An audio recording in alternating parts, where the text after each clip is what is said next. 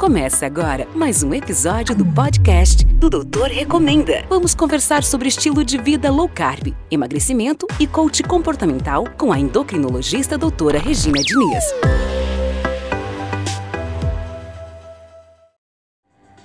Olá, você que luta aí com a balança há muitos anos, aí é normal, né, que você busque pessoas para te ajudar, não só profissionais de saúde, mas que você busque amigos, referências, né, pessoas para para te darem dicas aí de como enfrentar, né, essa situação.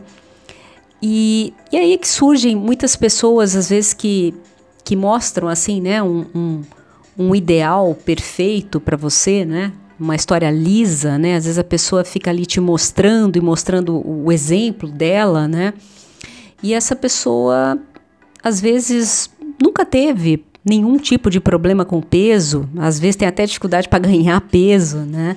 É, a história familiar da pessoa também, todo mundo magro na família, e a pessoa fica te, te dando um exemplo, né? Às vezes com boa intenção, mas mostrando para você que, que ter um peso saudável é algo simples, né? Basta fazer algumas escolhas saudáveis, se exercitar um pouco e tá tudo bem. Porque essa é a história dessa pessoa, né?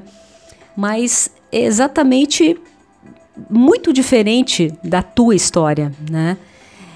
Então, essa pessoa, às vezes, ela, ela, ela acha né, que ela tem um mérito né, de, de ter um peso saudável a vida toda e nunca ter tido problema com peso. E, na verdade, às vezes ela tem sim é, é, favorecimento genético, ela tem um, um, uma taxa metabólica mais alta, ela, ela, não, ela não tem mecanismos que fazem ela é, é, é ganhar peso logo depois de perder, né, que são mecanismos muito comuns, mas tem uma pequena parcela da população que realmente tem um favorecimento genético, ela tem uma tendência de ter um peso mais baixo, mesmo às vezes comendo mais, isso resiste, tá? Não é a maioria, mas existe. E essa pessoa às vezes ela se sente assim uma iluminada, né, uma pessoa que pode te dar um exemplo. E na verdade, talvez essa seja a pior referência para você, né? Você que tem um problema né? É, é, por exemplo, uma pessoa que tem dependência química de álcool ou em relação ao cigarro, é, a melhor referência para essa pessoa é uma pessoa que pa, passou pelo problema e conseguiu transpor esse desafio e, e, e, encontrar uma solução, né? E não aquela pessoa que nunca teve problema com isso. Ela tem pouco a te acrescentar, tá? Eu, por exemplo, eu, é, eu detesto álcool, detesto cigarro e, e nunca fumei, não bebo e não é nenhum mérito meu, simplesmente uma característica minha. Eu não tenho ninguém na família com esse problema. Eu, em nenhum momento da minha vida, tive nenhum problema com álcool e com cigarro.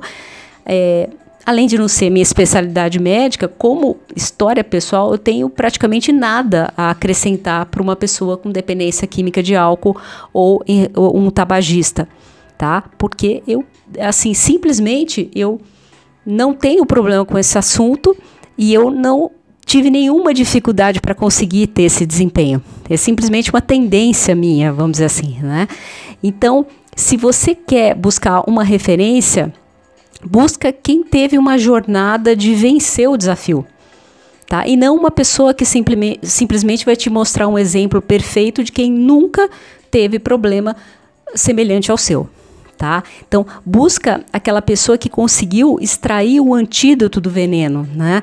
E não a pessoa que nunca nem teve contato com veneno, tá? Isso é, é, é, é muito importante para você, até como referencial, para você não ficar também se culpando, falando, nossa, por que, que eu não sou como aquela pessoa? Você é único, você não é igual a ninguém, né? E, e, e se você quer é, referenciais, busque referenciais de pessoas que venceram o desafio. Isso faz uma diferença grande aí para tua cabeça, para tua jornada, tá bom?